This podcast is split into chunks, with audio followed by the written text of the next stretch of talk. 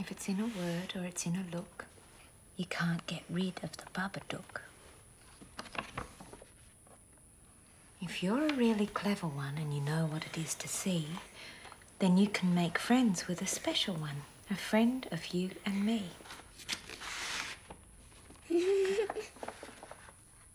His name is Mr. Babadook, and this is his book.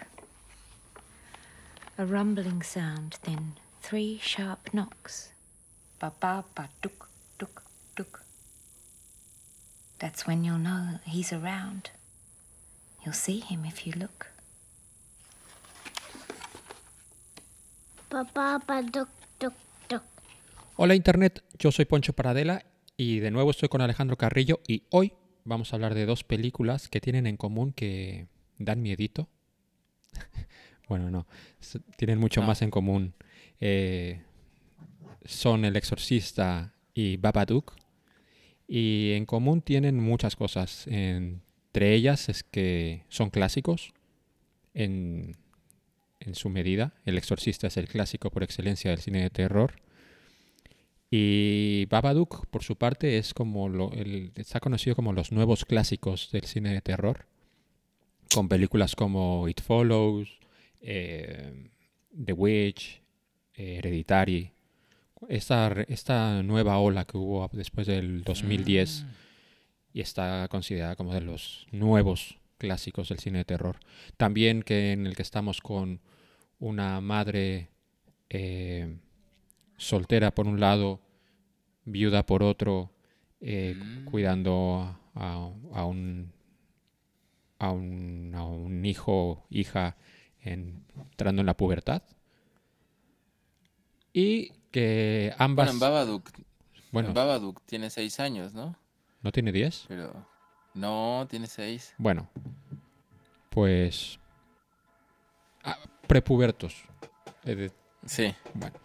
Y, am- y, y también que ambas tienen que luchar en una situación en la que un ser maligno quiere invadir sus vidas y transformarlas para siempre. Como lo hacen, ¿qué es lo que pasa? Eh, pues eso es lo que entraremos ahora un poco. Eh, creo que no hay que explayarse mucho en cuánto recomendamos estas películas, porque eso lo digo, son dos grandes clásicos, y a menos de que no soportes el cine de terror, yo creo que son dos grandes experiencias. Eh, Voy a hablar después un poco más, me extenderé un poco más en el tema del exorcista, que es una de mis películas favoritas de todos los tiempos, pero hablaré un poco más sobre el tema del miedo y cómo genera ese miedo y, en qué se ha transformado el miedo del exorcista. Pero bueno, eh, a los dos nos han gustado. Bueno, por lo menos vamos a empezar con The Babadook, que es lo más cercano en el tiempo. Y también creo que es la película que puede. que puede entrar en la gente más joven y que está entrando un poco más al género por el que ha cambiado mucho el lenguaje en el cine. Y es, en eso eh, afecta de alguna manera al exorcista, pero bueno, de eso hablaremos un poco más. Eh, Alejandro, Eh, hablaremos de Babadook. ¿De Babadook? bien, pues la verdad es que fue una grata sorpresa. Ya me lo habían recomendado ha- ha- hace un tiempo. Yo no sé por qué, pero pensaba que trataba de otra cosa completamente distinta. Entonces primero me, me- me sorprendió. Me sorprendió mucho y, y la verdad me gustó mucho. Me, me voló la cabeza. Me, eh, le di las, las, las cinco estrellas, las cinco garras de tigre a esa estrella. este, y en la noche no podía dormir porque la vi, la vi de un poco de madrugada. No tanto por el miedo, sino por la emoción. Aunque sí, aunque sí me, sí me dio miedo. O sea, sí me dio miedo. De ese miedo sensitivo mientras lo veía, la veía, ¿no? No, no, no tanto eh, del, del miedo que viene después, que eso es lo que más trabajo me ha costado a mí con el género de terror. Porque igual en el momento sí lo veo, pero ya tiempo después cuando llego solo a casa y, y estoy ahí solito en la madrugada y me acuerdo de eso, digo, chin, ¿para qué? ¿Para qué vi esto? Ahora no puedo dejar de pensar en estas cosas. como me ocurrió con... Esa me parece que la fuimos a ver juntos, ¿no? La bruja de Blair. No, esa la vi en casa. ¿Sí? Ah, ¿No la volvimos a ver? Bueno, creo que sí. No. Bueno, Bueno, es probable, ¿no? pero no lo sé. Yo contigo he visto muchas películas de terror, pero terror. El J-horror. Japonés. Sí. Sí, exacto. Eh, y acá no, acá no me, no me pasa eso, sino al contrario, me, me emociona todas las posibilidades que da esa película. Y por otro lado, me espanta, pe- pero lo que más me espanta es sentir que estoy, que me está pasando, o que en cualquier momento me puede pasar lo mismo que le pasa a la, a la protagonista. Eh, que es un miedo creo que es bastante real y posible que ocurra y que de hecho nos pasa a todos todo el tiempo que, que tiene que ver con, con negar que esté pasando nada oscuro dentro de nosotros, ¿no? Con no querer ver, con no querer ver nuestra propia oscuridad, con no querer, con querer mandar al sótano, tal cual en la película, aquellas cosas que, que nos perturban.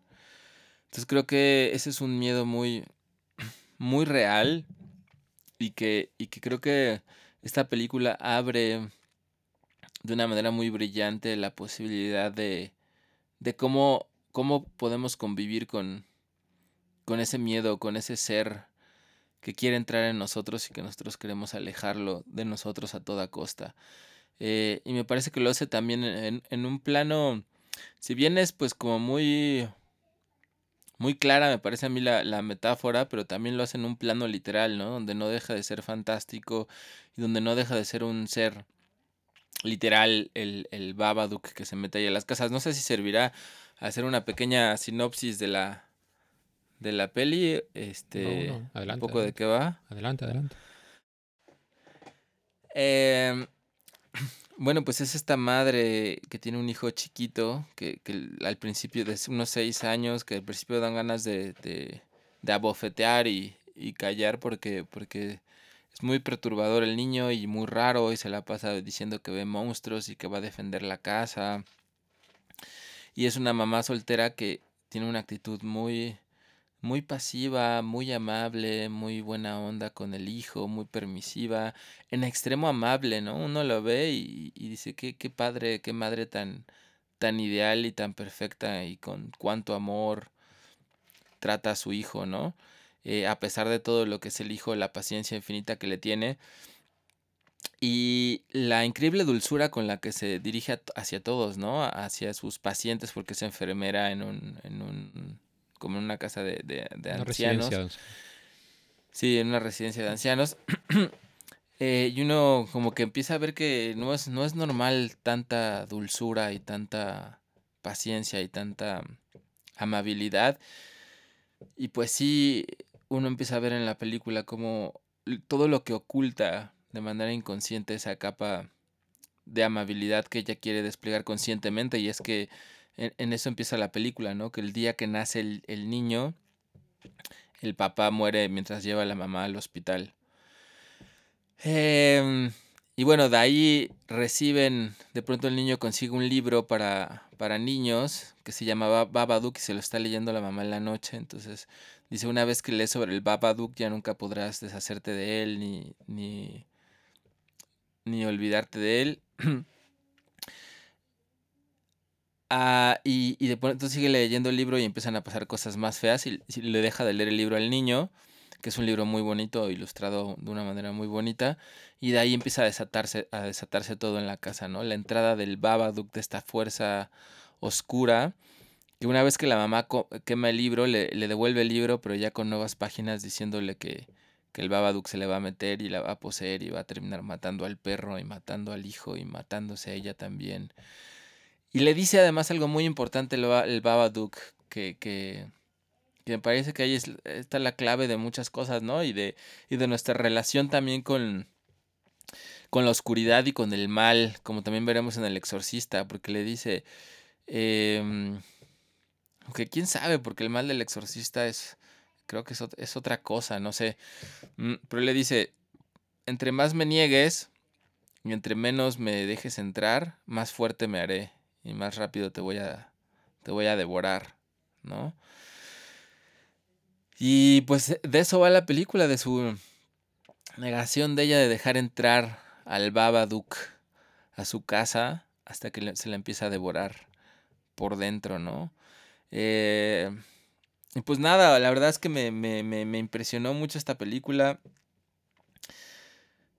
Porque te digo, es desde mi punto de vista un- una maravillosa analogía, metáfora de cómo podemos hablar con nuestra sombra, con este arquetipo junguiano de la sombra, con todo lo reprimido, con todo lo oscuro en nosotros, cómo podemos negociar. Y en este caso de una manera aterradora, porque hay otra muy buena película, no sé si ya la hemos platicado. Bueno, a mí me parece muy buena, pero creo que todo el mundo la odia, en especial los críticos. Este, Venom, la, la primera de Venom con este, con el güey este, ¿cómo Con se llama Tom este güey, Hardy. Ponchito? Con Tom Hardy. Con el, con el, con el Tom Hardy, que a mí me parece muy buena, muy divertida. Es muy divertida. Y dicen que la Y- nueva es más divertida todavía y mejor. Sí, ya vi el tráiler y estoy muy emocionado, la Sí, verdad. yo porque esa también. película se me, hace, se me hace muy divertida y es un ejemplo fantástico también de cómo dialogar y negociar con nuestra parte oscura, ¿no? Eh, Las escenas finales se ve a este güey platicando con el Venom y diciéndole el Venom, no, me quiero comer a estos, a los malos. Y él, tranquilo, güey, a ver, estás dentro de mí, sí, voy a dejar que te alimentes, pero todo en orden y con reglas y sí te voy a dejar salir. Y ese güey se atreve también a decir y actuar las cosas que el otro no quiere actuar desde, desde la conciencia.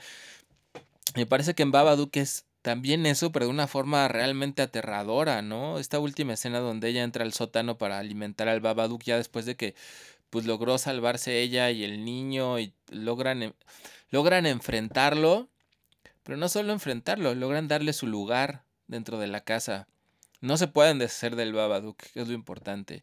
Quisiéramos deshacernos de esa parte oscura, quisiéramos deshacernos de esa sombra que nos perturba, incomoda, que no quisiéramos que fuera parte nuestra, pero no se puede. Entonces le dan alojamiento en el sótano y la última escena final es maravillosa con unas lombrices que recoge el niño y que se las dan para alimentarlo y se siente la fuerza, o sea, no es que siga siendo una fuerza inofensiva y no es que esté en buenos términos con ella, sino simplemente están como en una especie de acuerdo. Por lo menos aliméntame y voy a mantener aquí, pero no me ignores y no hagas como que no soy parte de esta familia. Y esa última escena es también maravillosa, ¿no? Todo, el niño que uno al principio piensa que es el que está mal y que qué Bueno, niño tan espantoso y al final, no sé, sí, en- en- ajá, Es que aquí quería ir porque más que entrar tan de fondo como estamos en- con el final, quería irme al principio de todo. Y es una cosa muy curiosa lo que hace esta película, que, y esto viene ya desde El Exorcista, estás condicionado un poco a qué es lo que va, qué es lo que te va a presentar la película. Y luego la película al final no va de eso exactamente. Tú lo que piensas en un principio, o la- no, no, no es que pienses, es que la posición en la que, en la que te coloca la película es en pensar que a este niño le pasa algo y este niño lo, lo va a poseer un ente maligno y en parte y a lo mejor ya tuvo contacto con él y por eso el niño es como es sí, exacto. y te coloca en esa posición porque bueno ambas películas esta en mayor medida también nos hablan sobre un tema que está muy vivo ahora mismo que es la salud mental y el achacar el, la figura una figura demoníaca a actitudes que tienen que ver más con la salud mental de una persona que con tener un demonio dentro, que es lo que tú entiendes que le está pasando al niño. De hecho, al principio de la película, el primer frame que ves la- a la madre con el niño, el niño está dormido con la madre y tiene su mano en el cuello y está como ahorcándola. Y-. Todas estas situaciones que tiene el niño eh, es muy curioso. Y luego al final, la que termina siendo poseída, eh, sí, bueno, sí, poseída, es, es la madre y es la que termina siendo afectada por el Babadook, no el niño, en realidad. Pero esto es una cosa que yo quería hablar contigo porque me interesa mucho tu punto de vista. Porque para mí es muy sencillo ponerme en la posición de puto niño asqueroso, hay que darle cuatro hostias o lo que sea. Bueno, obviamente. Sí, sí, sí. No. Eh, claro, tu punto de vista me interesa mucho porque, claro, tú eres, tú eres padre. Y, claro, yo no he tenido que lidiar con, con, con berrinches de niño y no sé realmente, o sea, puedo llegar a empatizar de alguna manera con, con, la, con la madre del Babadook. eh, y verla que lleva, vete tú a saber cuántos meses sin dormir, porque entre, entre el, no ha podido asimilar, como dices tú, la muerte de, de su marido, está en un trabajo que, bueno, lo hace, pero está como si no está, y está que tenía que convivir con un niño bastante, bastante, bastante problemático, que la tiene en, un, en una situación medio zombie. Ella está, pero no está en ningún sitio. Eh, me interesa mucho saber tu opinión en esta primera parte de la película en la que eh, la directora Jennifer Kent nos pone en la posición de odiar y despreciar a este niño. Sí, pues es que eh, a, mí en ese sentido me hizo sentir mejor conmigo mismo la película, este, en el sentido de, de darme cuenta que no está mal las veces que exploto sin razón con, con, con, con mis hijos, por el ambiente familiar, por la presión, que al contrario es algo muy natural, eh, que, que quizás eso haga que justamente no estalle todo de una forma mucho peor por querer ser el padre, el padre perfecto, ¿no? Que siempre es algo a lo que una exigencia que siempre está jugando en mí de algún, de algún modo. Me acordé mucho algo que me contó no, no me acuerdo quién me lo contó, si mi mamá o, o alguien en algún... Pero era una historia verídica de una... Quizás una paciente de ella que, creo que sí, que había nacido una hija suya como con un gran retraso mental o deformidades y, y, y, me contó que lo primero que hizo esta mamá fue enojarse mucho y odiar y gritar y odiar a la hija y estar este, completamente harta y gritarle al mundo que por qué le tocaba eso tan terrible. Y después de que hizo eso, después de unos meses de estar en esta actitud de, de realmente enojo y rabia por haber tenido un hijo, una hija así, se le pasó y, y amó a su hija pues por lo que era y ya no tuvo como ningún problema ni ningún ruido este que, que le estuviera haciendo su relación con ella y con lo que le había tocado, ¿no? Y me, se me quedó mucho esa historia porque el, lo contrario es lo que normalmente pasa, ¿no? Es tan fuerte el deber ser y la idealización y todo que lo primero que uno diría es, no, bueno, sí, pero pues es mi hijo y el amor y este y hay que luchar y toda una serie de cosas de cómo debemos de pensar o sentirnos, pero que harían que automáticamente esta otra sensación de enojo y de rabia y de tristeza que pues es completamente natural, se reprimiera, ¿no? Y entonces a lo mejor desde afuera parecería que hay una actitud de mucho amor y de mucho, sí, siempre, pero en el fondo no, y eso lo perciben, ¿no? También los niños, que eso me pareció fabuloso en Babadook, porque en la escena cuando ya la mamá se le mete por completo al Babadook y lo tiene, la tiene en el sótano, él le dice, yo sé que tú nunca me has querido, ¿no? Le dice el hijo a la mamá. O sea, es muy listo y muy sensible. Y dice, yo sé que nunca me has querido, pero yo sí te quiero a ti y no te voy a dejar. Cuando la mamá siempre había usado un discurso de...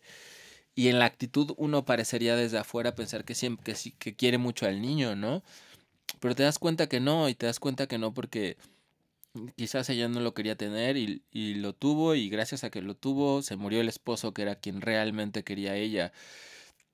Entonces, en vez de pues de dejar salir toda esa oscuridad, todo ese enojo, jugó a lo contrario, jugó a, pues voy a hacerme como que lo amo, a pretenderlo, a, a sentirlo, eh, pero, pero en el fondo, claro que el niño percibía que, pues que no lo amaba, ¿no?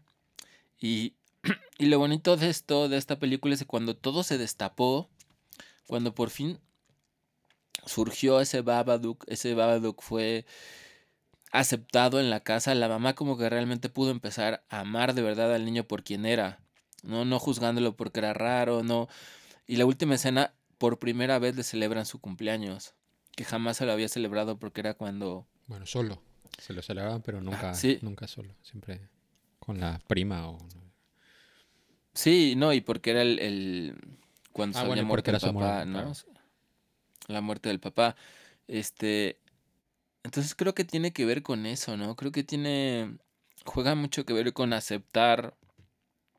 A mí me tocó eso, ¿no? Con aceptar que, que pues sí, o sea, que como padres también tenemos una parte oscura que, que tener hijos también es, es, además de todo lo bonito y todo lo que se dice siempre, también pues es una responsabilidad que a veces eh, aprieta, ¿no? O, o, o, estrangula, como se ve ahí en con la mamá agarrando, con el niño agarrándole el cuello, ¿no? Porque, porque te limita, porque o sea, tu energía y tu atención está todo el tiempo en, en los niños, por, por muchas, por muchas cosas que provocan mucho enojo, ¿no? O sea, yo hay días que en la noche ya estoy harto, ya les digo, ya, ya no quiero ni leerles nada ni nada, ya por favor duérmanse porque, porque ya quiero estar solo un rato y que me dejen de pedir cosas, ¿no?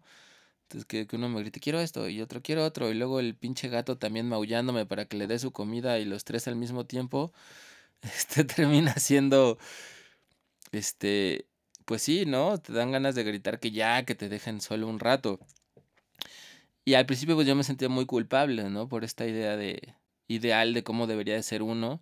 Pero yo creo que más bien se, abre un chance en mí al, dar cuenta que pues, pues es normal sentir eso y que más bien expresarlo y dejarlo salir te permite después pues que todo el otro que está ahí, todo el amor que se siente pues fluya de una manera más más natural, ¿no? Y no preten no, no desde el debería ser, sino desde desde la naturalidad. Por eso yo creo que esta película me me gusta mucho, ¿no? Desde la sombra personal, pero también con la relación con los hijos es muy... Es muy interesante, es muy interesante cómo las cosas pueden fluir realmente cuando... Pues cuando se aceptan que están, no, no cuando se pretende que, que no existen.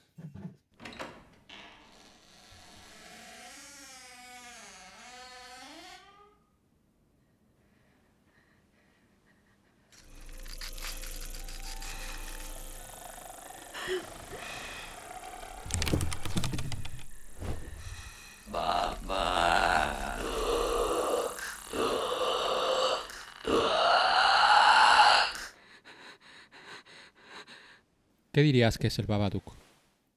¿Es la furia contenida? El, ¿Lo que de verdad siente ya por dentro? ¿Qué, qué es y qué te hace el Babadook? Pues creo eso, eh, de, nuevo regreso a esta, esta figura dentro de la mitología de Carl Gustav Jung, eh, este arquetipo de la sombra, ¿no? Eh, esta metáfora que a mí me gusta mucho para explicar la sombra, que es desde, desde niño, todas las cosas que, que, uno no acepta de sí mismo, que uno no considera que son suyas, que no se identifica uno con ellas, las va echando en un saquito en la espalda, ¿no? Ah, esto no soy, esto no soy, esto no soy yo, esto no me gusta, no me gusta sentir esto, no me gusta hacer esto, y les va echando en ese saco y uno se olvida que es parte de uno, y uno cree que es todo lo contrario a eso que está ahí en ese saco, ¿no?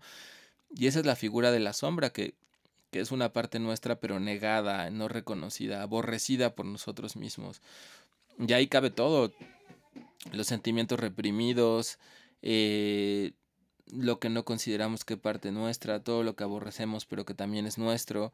Y normalmente en el mundo hay varias formas de, de reconocer a la sombra, ¿no? Cuando, cuando ves a un personaje que en la tele o en cualquier lado que de pronto te da te parece repulsivo y que no aguantas y soportas y que tienes una reacción muy visceral, pues tú eres eso, ¿no? Es, una sombra tuya. A mí me pasa mucho con, con los mis reyes, que claramente son una, una proyección de mi sombra, especialmente con... De, hecho lo he soñado, ¿no? un, un aspecto de mi sombra es Roberto Palazuelos, es como la representación de, de todo lo que odio y desprecio. Digo, no, no, qué ser tan asqueroso, tan y, y, me repulsa tanto porque, porque es toda esa parte de la que tengo reprimida en mí, ¿no? O, que he mandado a la sombra de decir, no, yo no soy esto, yo no soy esto, yo no soy esto. Pero al final de cuentas, el encuentro con esa sombra y el aceptar que, que es parte de uno te hace un ser más, más completo, ¿no? En, en todos los sentidos. Entonces creo, creo que esa es la sombra en Baba, eso es, eso es Babadook en todos los sentidos. Es la sombra familiar y la sombra de esta mujer y también es lo masculino en la vida, porque eh, el hijo quería relacionarse con, con esta sombra, ¿no? En el sótano, de alguna manera quería el papá. Y, y, me gusta mucho lo que dices también de, en relación al hijo, porque es cierto, o sea, al principio uno todo el tiempo piensa que es el hijo y que, y, y que está mal y cómo es, y, pero después ves que al contrario era un hijo muy inteligente que se estaba preparando para defenderse y para sobrevivir porque intuía y sabía lo que estaba pasando todo el tiempo, ¿no? Por cómo sentía su mamá, por lo que él intentaba buscar en el sótano, en fin, por, por todo eso. ¿Cómo, cómo ves, Juanchito? Eh, Alejandro, ¿tú crees que el niño vio alguna vez mi pobre angelito, alias Solo en casa, realmente, realmente titulada Home Alone, protagonizada por Macaulay Culkin? Pues yo creo que sí, porque tenía varios trucos que al final le funcionaron. Tenía sus cuerditas en el sótano y su arma esta rara como de la edad media que cargaba, ¿no? Que Su catapulta está catapulta portátil. catapulta portátil medieval y su y sus dardos. Este sí, sí, yo creo que sí. Que es una, una gran película, ¿no? Esa, esa Home Alone. Bueno, eh, creo que hace mucho no la vemos y a lo mejor es la nostalgia. Pero bueno, algún día igual. Yo, yo la he toca. visto, yo la he visto con, con los con mis hijos y, y me sigue pareciendo muy buena, ¿no? Bueno, Digo, no deja de ser palomera, pero pues. ya, ya. Bueno, sí. También es muy hija de su tiempo porque es una película en la que ahora mismo no podría suceder. Bueno, depende de los padres, pero con la, con la existencia de los teléfonos móviles y cosas así. Sí, complicado. claro. Pero bueno, eh, eh, digamos que la táctica, mi pobre angelito, es el mecanismo de defensa de, de este niño para una invasión maligna. Alejandro, ¿tienes algún mecanismo de defensa para una invasión maligna? Este. Pues no sé, creo que el mecanismo de defensa automático es como le hacen en el exorcista, ¿no? Hacer como que no existe, como que todo está en la mente, como que todo es algo racional y controlable, que todo es algo literal. Creo que ese es el, el y el mecanismo también que tiene la mujer, ¿no? En Babadook de pues de negarlo y decir que no está pasando nada. Eso eso tienen en común también las dos películas, ¿no? Tanto la madre como el pues como la otra madre y como los doctores, ¿no? A pesar de las evidencias, o sea, la mamá en el exorcista, a pesar de ver que, que la mueven y la avientan contra una puta pared, una fuerza, una fuerza sigue pensando que, que, que necesita ayuda de un psiquiatra y de los doctores, y cuando le dicen que vaya con un este, hacerse una exorcismo, es, ay, me está proponiendo que vaya con un médico brujo, con, con un pinche curandero. brujo, con un curandero. Este, yo creo que es la negación, ¿no? Consciente que, que es nuestra única defensa que tenemos. Estaba escuchando una crítica de del exorcista y hablaban sobre, sobre esto de la negación de, la, de lo que estás viendo y comentaban una escena de, del crepúsculo al amanecer en la que George Clooney, ya de- o sea, ya cuando ya pasó todo el desmadre, an- cuando se van a meter a, a la cuevita esta para defenderse un poco más y que Geor- George Clooney dice, yo no creo en los vampiros, pero creo que, creo que creo en mis ojos y eso que tenemos enfrente son putos vampiros. O sea que esta es un poco la actitud que llegó un momento eh, ambas mujeres.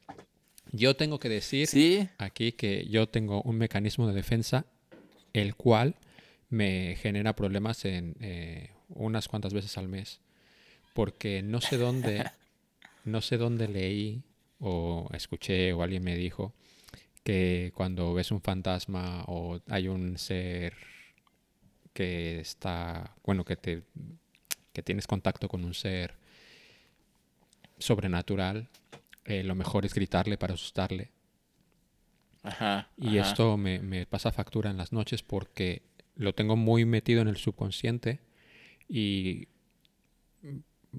a veces sueño con este tipo de cosas y, y- empiezo a gritar. Y grito tan fuerte para asustar la presencia que termino despertándome gritando por el propio grito. O sea, el propio impulso del grito me, me hace me hace despertarme. Eso es mi mecanismo de defensa contra lo sobrenatural. Pegar gritos como un loco. Sí, claro, y en los sueños a mí lo que me ha pasado es que, que es en donde más me he enfrentado nuevamente así eso, así eso sobrenatural. Es igual me así de pronto últimamente he soñado, bueno, no últimamente hace unos meses con brujas ahí aterradoras.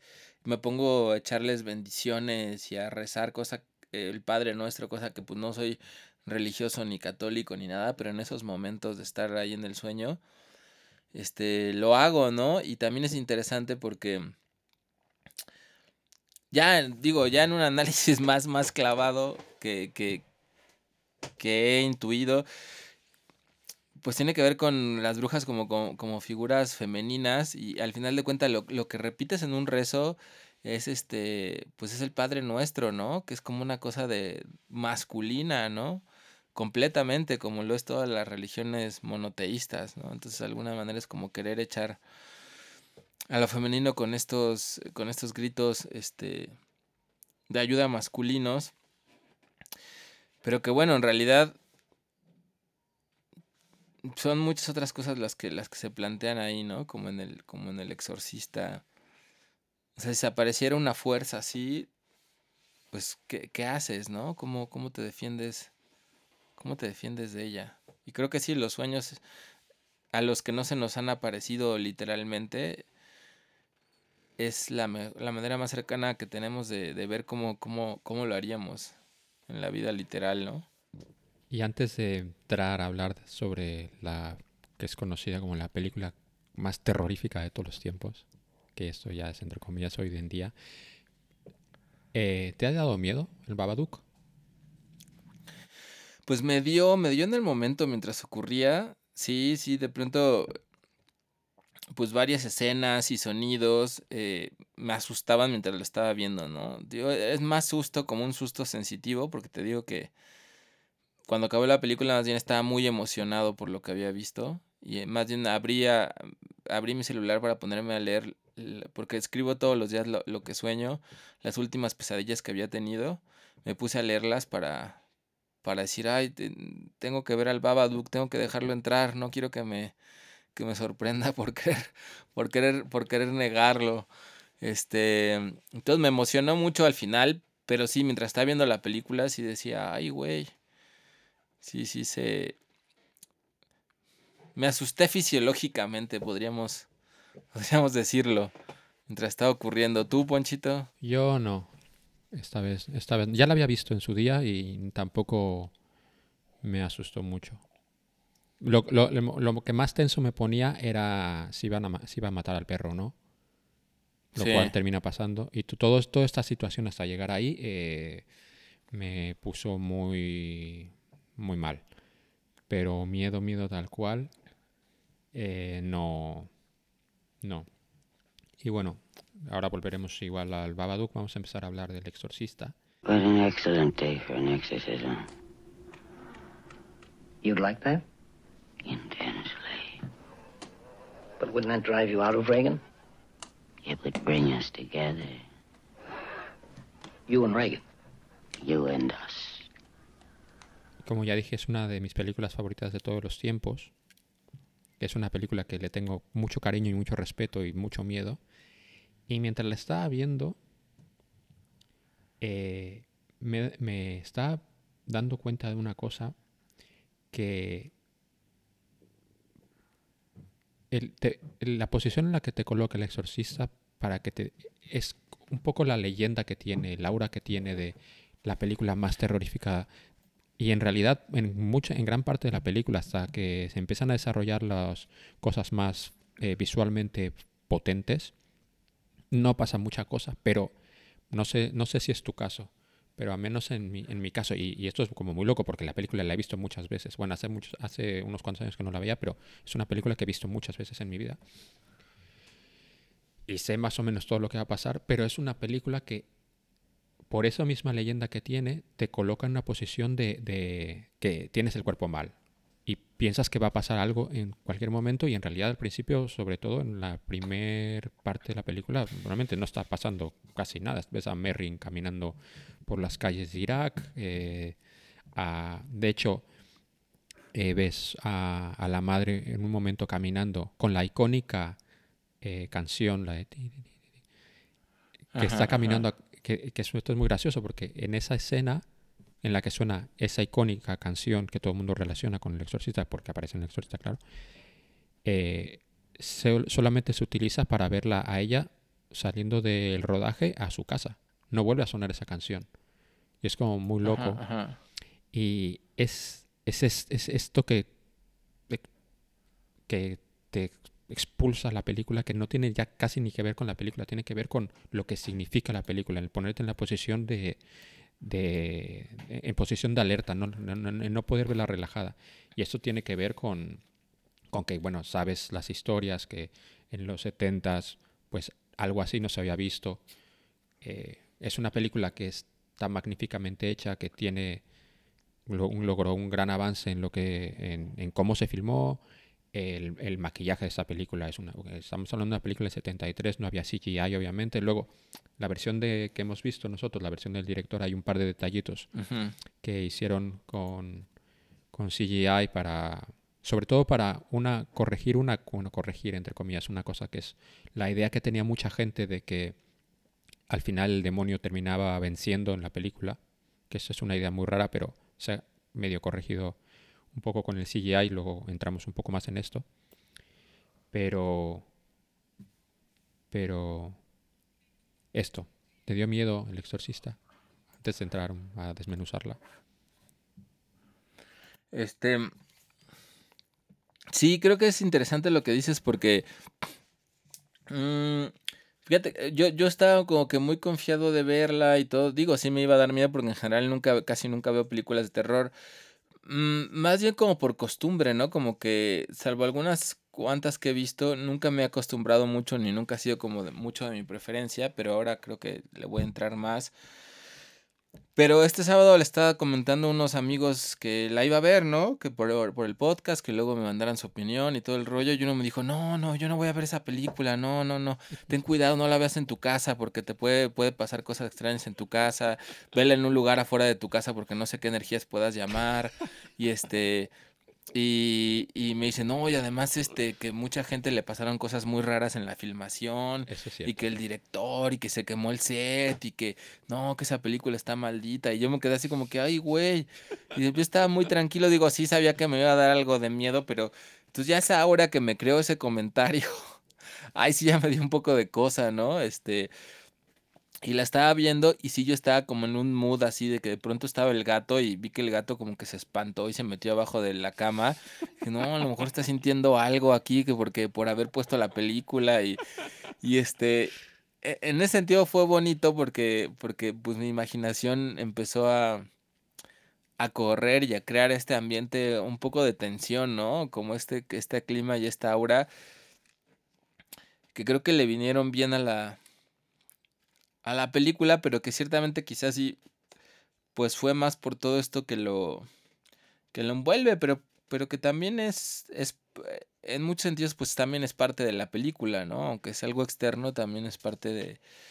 Bueno, porque es algo que consiguió la- por ella misma, no es que... Es claro, claro, sí, sí, sí, es algo que, que, que se ha conseguido y que, y que, y que pues alimenta, ¿no? No es que haya surgido así de como un plan de marketing o algo así, ¿no? Sino que ha surgido de la propia película. Entonces creo que sí es parte de la experiencia de, de verla. A mí sí me tenía eso inquieto, así diciendo, no, ¿y qué tal que por estar viendo esta película? O sea, obviamente no es un pensamiento racional, pero, pero se introduce en la imaginación y la imaginación empieza a hacer cosas con, con esos elementos y, y crea otros climas y, otras, y otros rollos. Pero ciertamente cuando lo empecé a ver, decía, no, pues, o sea, no, no estaba realmente pues asustado ni tenso, o sea, la estaba disfrutando muchas otras cosas, o sea, me, me gustó.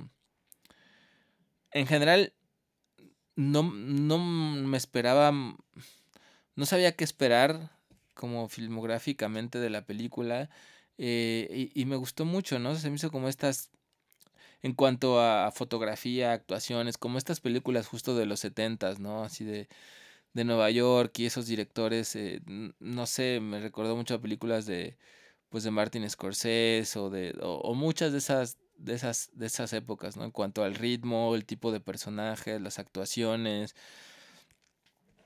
Y me gustó, me gustó, me gustó eso, ¿no? Me gustaron los personajes, me gustaron cómo pues de alguna manera la- las diferentes historias, las relaciones entre los personajes, las em, todo lo que, lo que había allí en la película, más allá, más allá de, de esta parte terrorífica, que era sostenida un tanto cuanto por, por la leyenda, ¿no? Eh, pero bueno, ya cuando empieza, que me parece que, que fue, fue hoy porque la vi en dos partes, eh, y que la, la estuve viendo hoy sola, cuando empieza la, la parte más ruda, ay sí me, me asusté ya de otro modo, ¿no? No tanto por, no tanto por, solamente por la leyenda, sino sí por lo que planteaba la, la película misma, pero que también al mismo tiempo es un terror distinto, ¿no? Como que en ese sentido sí es un terror más, más metafísico, que, que te ayuda, que siento que surge de las preguntas que, puede, que, que te puedes hacer, ¿no? De qué pasaría si te enfrentaras a esta fuerza no metafórica que sí es el origen, o sea, que representa el mal como tal, ¿no? Así como, como en el estado más puro. ¿Te haces la pregunta directa o indirectamente? O sea, si tú fueras Reagan o si tú fueras la madre. En, en base a, ¿cómo, ¿Cómo te haces la pregunta? Pues yo creo que en general, ¿no? O sea, en general yo, o sea, como que Babadook te permite mucho metaforizar, ¿no? Y decir, bueno, pues sí, es que todo esto pasa de manera interna todo el tiempo y nos pasa en la, en la, en la fantasía y en los sueños y de algún modo, aunque no deja de ser aterrador, es un poco confortable saber que no existe de, de forma literal allá afuera, ¿no? Pero creo que esta pregunta, esta película justo te lleva al otro lado y te dice, ¿y si no? ¿Y si no fuera solamente una metáfora? ¿Y si no fuera solamente una enfermedad mental? ¿Y si no fuera solamente algo que, que tú puedes controlar teorizándolo? ¿Y si sí existe esa fuerza, eh, e- esa fuerza que encarna la esencia del mal? Creo que tan solo pensar en eso ya es muy, es muy aterrador, ¿no? Bueno, en esta, bueno, ah, comparándola con el Babadook, en el Babadook hay eh, tanto la madre como el hijo empiezan en una posición y terminan en una completamente diferente una vez termina la película. Eh, en El Exorcista, eh, el personaje que más cambia a través de la película, porque es el que realmente tiene eh, que batalla más consigo mismo, es el padre Carras, que es el que se encuentra Ajá. en una... Bueno, para esto, esto yo no lo sabía, no sé qué tan 100% real es, pero he leído y he visto por ahí que ahora es muy común la palabra esa y la idea de esto de lo que es el exorcismo y los exorcistas y todo este rollo, pero de hecho es una cosa que refleja el propio Carras en la película, que en aquella época, en los 70s, antes de que existiera esta película, y bueno, claro, no podía suceder después, eh, la idea de un exorcismo era una cosa como súper loca, nadie se planteaba eso, ni siquiera en la iglesia, casi. De hecho, cuando, van a, cuando van a preguntarle a él, dice que nadie, o sea, no hay ningún cura que tenga que esté preparado para estas cosas, que esto no se hacía desde el medievo. Y una de las cosas Ajá, que también ha provocado esta película, así como en su día Tiburón provocó que la gente le tuviera pánico a las playas, eh, Ajá, película eh, de pronto ya eh, creó como toda una tendencia en que existieran eh, la idea esta de gente poseída llamar exorcistas y toda esta movida. Que esto es- por un lado es bonito que una película tenga un impacto tan bestia en la realidad y por otro lado, bueno, bueno, no lo sé. Eh, pero bueno, Carras es el que hace un viaje más profundo porque ve, ve comprometida su propia fe, que es la que ella tiene en entredicho por la- lo que está viviendo con su madre, por lo que él en realidad su gran trabajo, bueno, su, su real trabajo es eh, la psicología, él está trabajando más Ajá. por, ese, más por ese lado. Y de pronto una persona que está en medio de todo, que, es, que está trabajando el tema psicológico y tal, se ve arrastrado por una situación en la que se pone en cuestión su creencia, lo que realmente cree y, si tiene un arma para enfrentarse a algo como esto. La idea súper maligna de una niña inocente poseída por un por un ser completamente maligno. ¿Cómo ves? Y que, y que, no, sí, que, sí, sí, estoy, estoy de acuerdo que el, que el, el personaje del padre también a mí me parece el, el más, el más interesante, ¿no? Em, que está dudando de la fe y que no, no está seguro de estar haciendo lo que quiere hacer. Y cómo esto que plantea la película, que creo que es lo más interesante. em, cuando, cuando sientes que ya no tienes las cosas bajo control, que no las puedes explicar, tanto como un fenómeno fisiológico donde hay un hemisferio dañado, o como, o, como eh, una cosa psiquiátrica de personalidad múltiple, cuando a tu, a tu razón, cuando tu razón se queda sin argumentos, pues entonces la, la fe, que tampoco quizás se puede explicar ni tenga argumentos racionales, es lo único que, que se puede oponer a eso otro, ¿no? Al final de cuentas, como que solo eso que, que habita de algún modo en la imaginación, la fe, y no lo digo de un modo como para menospreciarlo, sino al contrario como un fenómeno,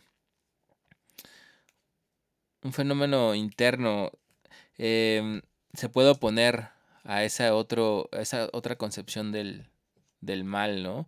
Y creo que es lo que le pasa al padre, que finalmente pues pues como chingados, ¿no? Tiene que creer porque lo está lo está viendo, ¿no? Cuando ya no te queda ningún otro tipo de argumento, como dice, como como dices, ¿no? Sobre George Clooney, pues tienes que hacerle caso a tus putos ojos, ¿no? Y, y no solo a tus putos ojos externos, sino los a los de adentro y amarrarte a a cualquier cosa cercana que tengas a la fe para poder luchar contra contra eso, ¿no? Y además también en ese sentido sí pienso, ¿no? Estaba había empezado a ver la película, pero estaba viendo la versión doblada y, y sí, pues todas las groserías y todo lo, lo censuran mucho. Pero yo creo que ya en, en esos puntos cuando ya está completamente poseída y insultando a todos, esas escenas han de haber sido, si, si, si- aún son impresionantes ahora, pero en, en esos tiempos ha de haber sido un shock muy, muy brutal ver eso en el, en el cine, ¿no? Bueno, es que el, la- el momento, la niña masturbándose con, con el crucifijo, es que eso ya hoy en día supongo que mucha gente se, no estaría bien con eso en los 70 que no me imagino yo.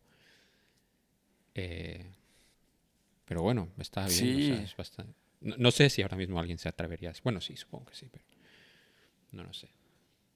Y luego, una de las cosas que, que me parece interesante, que, que como te lo plantea la película, es cuando, cuando ella está teniendo todas esas manifestaciones, pero todavía no es tan físico, sino es como más en su comportamiento y todo este rollo. Cuando, es- cuando su madre la está llevando a los mejores hospitales, con los mejores doctores y tal. eh, el que se plantee cuál es la medida más extrema. Por un lado, hacer una operación de cerebro o por otro lado, llamar a un exorcista. Alejandro, ¿cuál es la, cuál es la opción más extrema para ti? No, pues hacerte una operación de cerebro es lo más extremo. Yo también preferiría recurrir a, a un exorcismo, a, a esa otra cosa tan, tan extrema, ¿no? Ah, es este...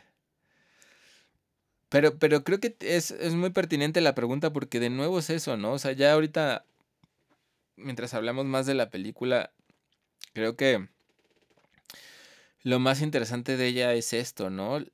¿Cómo podemos dudar? O sea, ¿cómo es tanto nuestro miedo a lo que no podemos controlar que, que dudamos incluso de la experiencia más concreta y más, y más, y más realista, ¿no?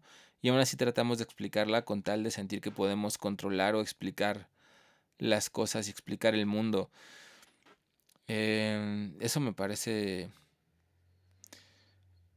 increíble, ¿no? Y, y en ese sentido, pues también creo que es lo que, lo que ha traído esta película, como dices, a, a la psique, a la psique de nuestros tiempos, ¿no? Como volver a traer esos temas de este lado de la de la realidad y poner ahí esa duda, ¿no? Creo que tan solo con la duda ya de y si, y si, y si esto sí fuera, y si esto sí fuera, o sea, eso ya es pues algo muy importante, ¿no? Otra de las cosas que yo no sabía sobre la película, y esto me enteré, esto me volvió muy loco, es que había mucha gente que estaba enfadada con la película. Bueno, mucha gente, digamos, alguna, algún tipo de colectivo estaba enfadada con la película porque tenían la idea de que el demonio había ganado porque había poseído a Carras y lo había matado. Cosa que eh, hay un detalle en Sí. la versión nueva del director que eh, se eh, su cara de, antes de que se tire por la ventana Ajá. recupera su cara normal y te deja Ah, ¿y ver- eso no se veía en la otra? y te deja ver que, no, pues claro, supongo que por tema de maquillaje. Esto entiendo que, que fue así. Porque si no, no entiendo cómo alguien puede pensar que pasa eso. Pero, Ah, claro, después de haber visto el Babadook, porque primero vi el Babadook y después vi el Exorcista, porque también tengo que confesar que eh, estuve dilatando lo máximo posible ver el Exorcista por esto mismo, porque eh, sé que me da miedo y, y, y, bueno, de hecho no dormí mucho esa noche, pero bueno, es absurdo, pero bueno, es, es lo que es. Eh, y me había quedado con la idea de esta de que al final para la solución, la única que encuentran, porque claro, el único que sabe hacer un exorcismo eh, está muerto, porque se muere, que esto es como muy loco porque no sabes exactamente qué pasó. Esto es una de las cosas que hace la película que es muy chungo. No, no, o sea, no es que no es feo que lo haga, pero es muy chungo porque cómo te dejan el cuerpo, porque es como no se ve lo último que pasó eh, con el padre Merrin el y la niña. Eh, Carras entra ahí y la niña está en una esquina eh, m- entre riéndose, entre tal, y, Sí. y el otro muerto ahí y es muy horripilante pensar que pudo haber pasado por ahí. Y de, bueno, y también de hecho eh, hay el, el detective este que viene a casa todo el tiempo es porque eh, en- encontraron un cuerpo y luego si va siguiendo lo que han contado sobre la película, la, lo que pasó realmente es que la niña lo mató y lo tiró, o sea, le rompió el cuello y lo tiró por la ventana, que esto es como... Pero Ajá, estas ajá. cosas como tan bestias no, no te las enseña, eso también te deja muy mal cuerpo. Esto, y bueno, es algo que también va haciendo la película que en realidad, ahora con las películas de terror estás acostumbrado a que hay un, hay un relief.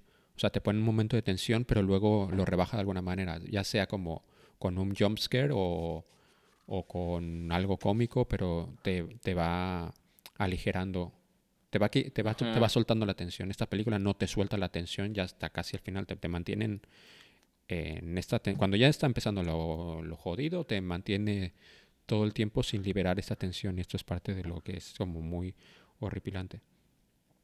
Pero bueno, claro, entra, entra, entra Carras y la, so- la única solución que encuentra es eh, dejar que entre en él para, Sí. sí, para Sí, confiando, eso, confiando, sí. confiando en que poder, en poder controlarlo de alguna manera, porque si no era peor, porque el primer impulso era matar a la niña.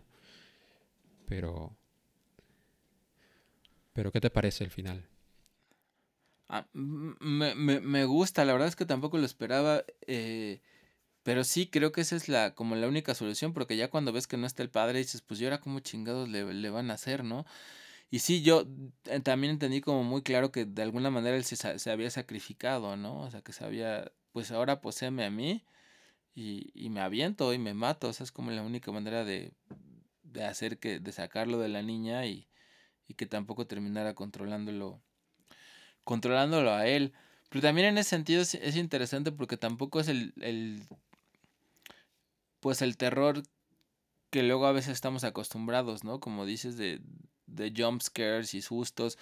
O sea, no, no, no es que de pronto está todo tranquilo y de pronto saltas así porque te espantaron. eh, como, como sí ocurre en algunas escenas con, con Babadook, ¿no? Y aquí es. O sea, es la impresión de ver gráficamente a ese, a ese demonio. Y que además. Creo que mucho del peso es que no sea solamente un demonio, ¿no? Sino que sea el diablo como tal. Que es lo que me, me estaba diciendo ayer Lidia, que me decía, no, es que a mí generalmente nunca me espantan las películas de terror y menos cuando los poseen ahí cualquier demonio, pero cuando no es cualquier demonio y es el mero diablo, dice, ahí sí me, ahí sí me espanta, ¿no? Que es de nuevo esta idea, ¿no? Creo que ese también es uno de los grandes aciertos, que se unen con cuando encuentra la figurilla esta ahí en, en Irak, ¿no? El padre cuando está excavando, que es como esta Dios tan antiguo que incluso pues trasciende al cristianismo, ¿no? Y que es la esencia del, o la representación, la encarnación del mal, creo que eso es lo que, lo que sí, lo que sostiene también mucha de la fuerza, ¿no? Y que de ahí también, pues también da mucha curiosidad, ¿no? A, a mí me daba mucha curiosidad también como que hablaran más con el demonio y que les pudiera decir qué más, por qué, qué espera, qué... Pero también lo que le dice el, el padre Merry, ¿no? Que pues nada más le va a decir cualquier serie de mentiras y cosas con tal de, de Bueno, confundirlos, que- que engañarlos. mezclar y la verdad con la mentira. Pero sí. Ajá, y enredarlos. Claro, pero te pone en una situación muy jodida porque el, el- el que, el que esté poseyendo una niña de esa edad y... eh, Claro, no sé. No sé Es si... que es el miedo y la curiosidad, porque a mí todo el tiempo yo quería saber más del demonio, o sea, sí quería saber yo más de, de dónde viene, quién es, qué espera, o sea, es como un puente, esa conexión con poder hablar con esa otra cosa, que pues sí, al mismo tiempo te, te estás muriendo de miedo, imagín, pero, pero de nuevo, es como algo que, que tiene que decir algo, ¿no? Si no nos, no nos causarían pues tanto interés, ¿no? Las películas de terror y todas estas expresiones, es como nuestra necesidad de, o nuestro increíble interés de conocer qué hay en ese, en esa región tan, tan, tan oscura, ¿no? ¿Qué, qué chingados hace? ¿Cómo es esa, esa fuerza que, que encarna todo el mal? Digamos que Reagan fuera más mayor y llegara a la decisión, a la misma decisión que más o menos tiene la madre del Babadook. De, vale, ¿qué crees que hubiera pasado? Pues es que creo que son fuerzas muy distintas, porque la de Babadook le permitió eso, ¿no? Porque de alguna manera era como una especie de demonio familiar, personal. Pero acá este otro demonio no, no tenía más que, más que ganas de consumirla, ¿no? Y de devorarla por dentro y...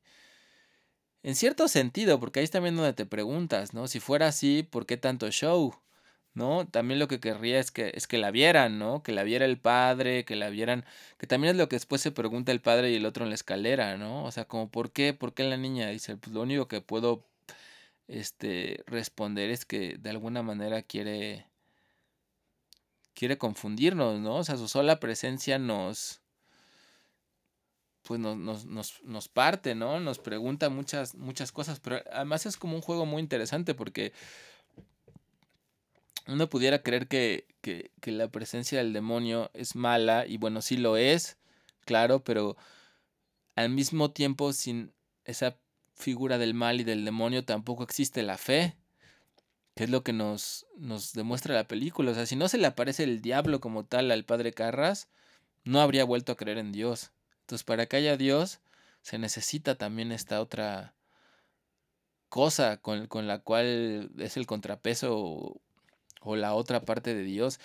Y eso me parece bien, bien interesante porque, porque el, el, padre Merry le dice eso, ¿no? Le, le, dice que quiere confundirnos y hacer que perdamos nuestra fe. Pero al final de cuentas, ese demonio hace que, que realmente aparezca, aparezca la fe de la manera más, más profunda, ¿no? Es una contradicción muy, muy interesante. Cierto es. Cierto es. Y para todo esto, eh, la madre de Reagan, eh, uno de sus amigos es un cura. Y el cabrón desaparece Ajá. desde el principio hasta el final de la película. Eh, yo creo que no hay que fiarse de un amigo cura, por si te va a ayudar de esa manera, tela, ¿eh? Y además se roba el whisky, ¿no? También eso me gustó, cómo retratan a los sacerdotes mucho más humanos. Eso me gustó, ¿no? Que andan ahí echándose sus, sus chupirules y el otro se roba la botella de whisky. Eh, me pareció muy, muy interesante. Ya después también me puse a leer si realmente había sido tan cierto todos los males que pasaron. Y dije, pues se murió todo el elenco y todos los actores, y pero no, la mayoría pues sí vivieron bastante, ¿no? Y, y siguen vivos. Su, su- la madre hace un poco habla, bueno, hace, ¿no? Cuando, cuando casi cuando empezamos hablamos de la madre de Reagan, porque, Es, es- lo que me di cuenta que es la misma. ¿no? claro. No manches. Y lo, ¿sabes qué es lo que es muy loco? Que Max von Sydow, el padre de Mirren, en, e- en esta película tenía treinta y tantos años. ¿En serio? Es lo que yo dije, pero, pero se, se veía súper ancianísimo. Claro, se- e- en, en Yo una dije, película ¿cómo? del Porque vi que se 73, murió en el 2020. Dije, Sí, pero sí. pues si ahí tenía ya 90, ¿cómo vivió 90 años más? ¿O qué chingados? Pues que es muy fuerte porque en esta película se parece tan mayor como en The Force Awakens o, o en Knives Out. Es, es muy loco. Es todo por maquillaje. Que ahora no sé la necesidad de haber Oh. pillado. Bueno, lo hace genial, pero. Pero sí, pero tenía 30 y. Porque el que sí que era muy viejo, que vi que sí se murió como tres años después, fuera el, el policía, ¿no? El investigador. No, no lo sé. Pero bueno, sí, lo dices Y en tú. la peli se ve mucho más joven que el otro, que el Sí, padre. Sí, sí, sí, es heavy. Bueno, hay una cosa que quiero hacer que es ver el documental este, se llama Fear of God. Que es Ah, sobre, ¿sí? sobre el exorcista y bueno, hablan ahí el William Fredkin, el director, que está- se ve que está un poco loco y que hacía cosas para generar tensión en el set que hoy mismo sería imposible hacerlo porque le caería una demanda que cáete para atrás. Y, y bueno, ¿Y en dónde, está ese, ese documental? No lo sé, es que yo me compré el Blu-ray porque hace mucho que quería tener el Blu-ray, supongo que está ahí, si no, seguramente. Ah, no, creo que lo encontré, creo que está en YouTube. Entonces lo, lo voy a buscar. Y a ver si, a ver qué tal. Me gusta mucho, me, me, está, me gusta, quiero volver a, recuperar el rollo de ver eh, documentales de películas que me han gustado, porque esto se, se ha ido perdiendo ya con el tiempo. Antes era muy común que te compras el DVD y tenía un montón de extras y ahora como casi todo lo vemos ya en streaming o bueno sí todo lo vemos en streaming pues se ha, pierde, se ha perdido un poco esto de sumergirte un poco más en la película pero bueno yo voy a Mm, luchar contra ujú. porque quiero volver a vivir estas cosas Sí, fíjate que yo nunca he visto realmente muchos documentales de pelis, pero, pero sí me parece muy interesante. Y este que me dices me dan ganas de. Me dan ganas de verlo. bueno pues pues esto ha sido ¿quieres hablar un poco más de algo? o lo dejamos por aquí Este, no, eh, creo que creo que está bien, sí, no, la verdad es que pues yo terminaría diciendo que que me gustó, me gustó mucho El Exorcista. Creo que sí, pues al final mm, qué bueno que sí la vi, que no me dejé llevar por porque qué iba a pasar y todo, pero ese mismo miedillo estuvo chido experimentarlo también. ¿O a ti a ti qué te ha pasado viéndola, Ponchito? Ya me acordé que te iba a preguntar. Eh, Alejandro, sé honesto y confiesa, por favor. Cuando jugábamos a la Ouija, ¿la estabas moviendo tú? No me acuerdo, yo creo que no. Pues jugamos mu- muy poco. Una vez ahí en casa del ton- de Tonatiu, ¿no? Jugamos con sus hermanas, Sí. creo, me parece. Sí, ahí la movía yo. Pues yo no moví nada. Pero, ah, tú la moviste. Sí. Sí. Pero es bonito eso, ¿no? O sea, sí es. Hay un libro bien, bien chido que les recomiendo mucho que se llama Realidad Daimónica de Patrick Harpur, que nos habla. eh, O sea, el libro se la pasa hablando de, de ovnis, de apariciones de ovnis, de fantasmas, de hadas, de brujas. Eh, Es un libro de ensayo. eh, y nos habla justamente de estos testimonios de gente que se le han aparecido ovnis o que ha visto brujas o luces o hadas. eh, y él nos habla justamente, creo que sería un libro muy propicio para ahora, para esta, para esta película y estas películas, sobre cómo hay dos clases de posturas ante estos, ¿no? Una la postura ultracientífica, que es negarlo todo absolutamente, porque no hay bases científicas para sostenerlo y ni siquiera se escucha ni, ni se permite que eso entre en la imaginación ni se le da posibilidades cuando hay cosas que nos podrían decir lo contrario. Y la otra postura es la extrema completa, que son los que creen en eso de manera ciega y que incluso intentan demostrarlo de manera científica, lo cual pa- pareciera ser contradictorio, ¿no? O sea, todos estos eh, eh, ovnólogos o no sé cómo se les llame, xenólogos, que, que incluso tienen sus documentales ahí en History Channel y sus programas de, o Jaime Maussan, que tratan de demostrar de manera científica todos estos fenómenos, pero lo interesante es cómo lo, lo que nos plantea mm, este, este autor es cómo pretendes explicar de una manera científica un fenómeno que es de la imaginación. Y con decir que es un fenómeno de la imaginación no es menospreciarlo y decir que no existe. No, por supuesto que existe, pero y, y que también se puede manifestar de forma física en el mundo, ¿no? De forma concreta, que se pueda tocar. Entonces creo que todas estas pues terminan siendo manifestaciones daimónicas que nos permiten volver a conectarnos con toda esa fuente imaginativa, ¿no? Con todos esos seres del infierno, del más allá, del otro lado, que, que, que nos inquietan bastante porque en un nivel colectivo pues nos, nos acercan con esas fuentes del mal, pero en un nivel personal nos conectan con pues con nuestra propia nuestra propia sombra y creo que el exorcista pues plantea plantea también mucho esto, ¿no? ¿Qué qué pasa con esto que no se puede no se puede comprobar, pero que nuestra experiencia nos dice nos dice lo contrario? Eh, el jugar a la Ouija es invitar a, a que pase algo feo en el sitio en el que estás jugando.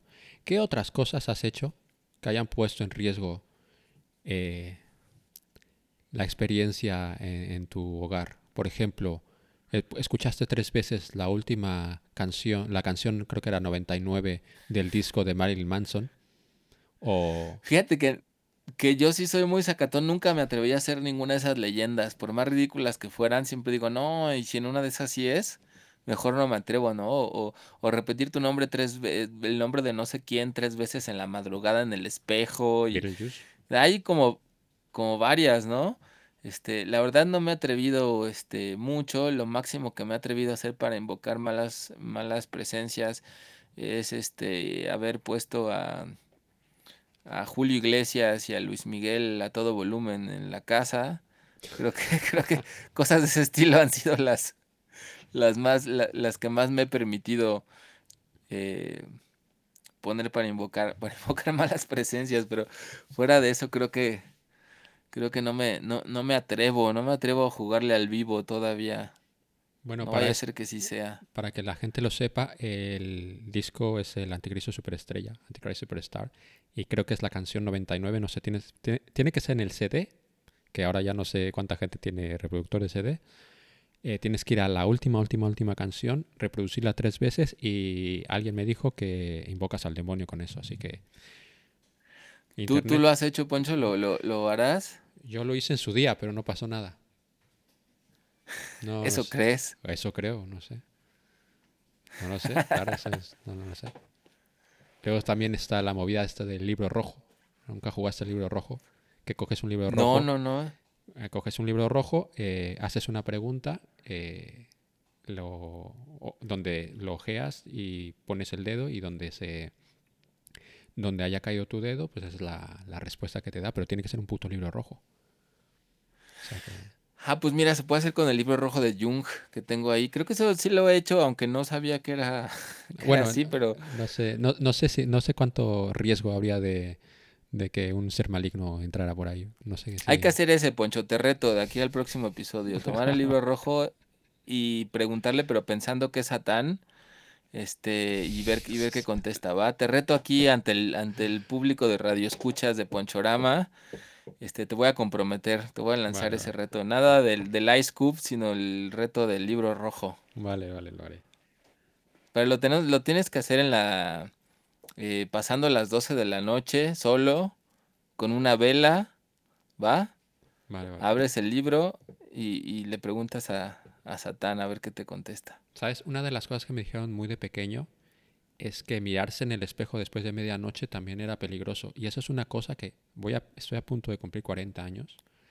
Y todas las putas noches que me levanto a mear en la madrugada es algo, es una, es un pensamiento que está ahí detrás, detrás, detrás, detrás, Sí, pero que está. Sí, Esto es una putada muy gorda. Sí, ¿eh? sí. O sea, esa persona que me... Yo tendría, yo creo, como 5 o 6 años. Me jodió la puta vida. Pero bueno. No, no, estoy de acuerdo contigo. A mí también me pasa, la verdad, y te digo que... Pero eh, en cierto sentido es bonito que eso esté ahí. Sea cierto o no sea cierto, es bonito poder convivir con eso. O sea, con ese tipo de miedo y con esa fantasía que puede ser. O sea, yo la verdad no digo que no pueda ser. No es algo... O sea, si me pongo a pensarlo racionalmente, pues digo, pues obvio que no. Pero la mera hora que estás ahí en la madrugada y ves el espejo, no piensas racionalmente, ¿no? Creo que eso es lo, lo interesante. ¿Sabes lo que, me genera conflicto de todo esto? Es que eh, no, o sea, eh, no creo en... Yo creo que cuando te mueres, te mueres, ¿vale? Ajá, Pero ajá. al mismo tiempo está esta parte más salvaje de mí que, que tiene miedo de estas cosas. Pero cuando lo empiezo a racionalizar un poco, pienso, a ver, si todo esto existe o existiera, entonces no tendría que tener tanto angustia con la idea de morirme y desaparecer completamente, porque entonces querría decir, ¿sabes? Como lo que, un poco como lo que hablabas con la idea de, de, de que no tiene sentido que el, bueno, con lo que decías sobre el demonio y sobre Dios, claro, si, si un demonio se te aparece, pues el propio demonio no puede hacer que dejes de creer en Dios porque su propia existencia está poniendo en- sobre la mesa el- la idea esta. E- Esto es lo que me genera un, poco de conflicto y me, hace, me hace risa sobre mí mismo. Por ejemplo, la idea esta de cuando me pongo a gritar a un fantasma en una esquina, pues esto, o o bueno, no lo sé. Es que eso es lo, eso es lo bonito, ¿no? Creo que es lo bonito también de, de estas películas y de, de esto que vimos, que es justamente que son áreas distintas para percibir la realidad. La razón clara, concreta, que nos, que nos da confort y, que queremos controlar, y lo otro que nos saca de ahí. Creo que no, por más que intentemos explicarnos el mundo racionalmente, cuando surgen esas otras fuerzas, pues todo, todo eso se cae, ¿no? Y, y entramos en contacto directo con esa otra fuerza, venga donde venga, que no necesita explicación, no sé, es, es, es muy, muy interesante todo eso. Es acercarte con el misterio, ¿no? Con, con el misterio que... Y eso es algo que siempre necesitamos y que, que es muy... Pues sí, muy refrescante, de algún modo. Y por último, eh, ¿qué vas a hacer cuando encuentres a tus hijos jugando con la? No, pues sí me voy a espantar, sí me voy a espantar porque te digo que yo no, yo no puedo decir que no, que esa cosa no traiga ninguna presencia de ningún, de ningún lado, ¿no? Entonces, este, no sé, no sé, yo creo que sí les diría que mejor no le jueguen con eso, no, no lo sé. Y cuando te vengan y te digan que han visto un monstruo debajo de la cama, ¿va- ¿te vas a ir a asomar? No, pues yo lo que hago en las noches es que, o sea, sí me lo dicen que pues, les da mucho miedo y, en la noche no- nos inventamos un rezo y, y les digo, les digo que esos monstruos sí existen, pero que existen en la imaginación, entonces que llamemos a algún dios que también exista en la imaginación para que los contrarreste, ¿no? Y o sea, yo creo que todas esas cosas sí existen. A lo mejor no en un nivel no literal, pero de que existen, existen. O sea, eh, existen porque si no, no existiría el miedo a ellos. Eso también creo que es una prueba suficiente. O sea, si eso no existiera, no le tendríamos miedo. La cosa es el plano de la realidad en el que existe. ¿No? Ok. Pero podríamos, ¿por qué no? También yo te reto a ti, ya, allá otro de los retos a los lectores, a los radioescuchas, que mm, podamos ver, podamos ver alguna película de esas, ¿no? De, de, de que hay, que hay del otro lado, que hay más allá de la muerte. Habrá algunas buenas, ¿no? Yo me acuerdo de una, de una en la adolescencia que, o, o fue de niño, la de Línea Mortal, que creo que me, me impresionó mucho en su tiempo, Porque yo la habría visto como a los ocho años y tan solo pensar en esa idea de los doctores que hacían eso para ver qué había del otro lado, también me dejó como muchas cosas en la imaginación. Ya nunca la volví a ver, pero nada más pensar en ese título, en ese título de la película me como que me dejó una marca en la imaginación eso. Algún día, algún día. Va Ya que va. Bueno, muchachos, pues, más bien muchachos, bueno, Internet en general. Esto ha sido Muchaches. Esto ha sido todo por hoy. Eh, vean El Exorcista, vean Babadook, lo van a pasar bien. Y al final, esto es como subirte a la montaña rusa. Si pasas miedo, también sientes la vida misma. Vives un poquito. Eh, mientras tanto, ¿dónde te puede encontrar la gente, Alejandro? Pues estoy ahí en el Twitter como eh, Alejandro Tweet o, o en Instagram como el Alejandro Carrillo Escritor o, o simplemente como el Alejandro Carrillo XYZ ahí en, en, en la web. Y yo soy Poncho Y Paradera. también me pueden, eh, perdón, dime, me- dime. me pueden encontrar si a la medianoche repiten mi nombre tres veces con las luces apagadas y una vela, también me les voy a aparecer. y, y a mí me pueden encontrar en Twitter y en Instagram con arroba ponchoforever. Eh, igualmente los links están en la descripción y recordad o recuerden que pueden colaborar con el programa en Buy barra Ponchorama que también tienen el, el link en la descripción. Y hasta la siguiente. Esto ha sido todo. Muchas gracias internet. Adiós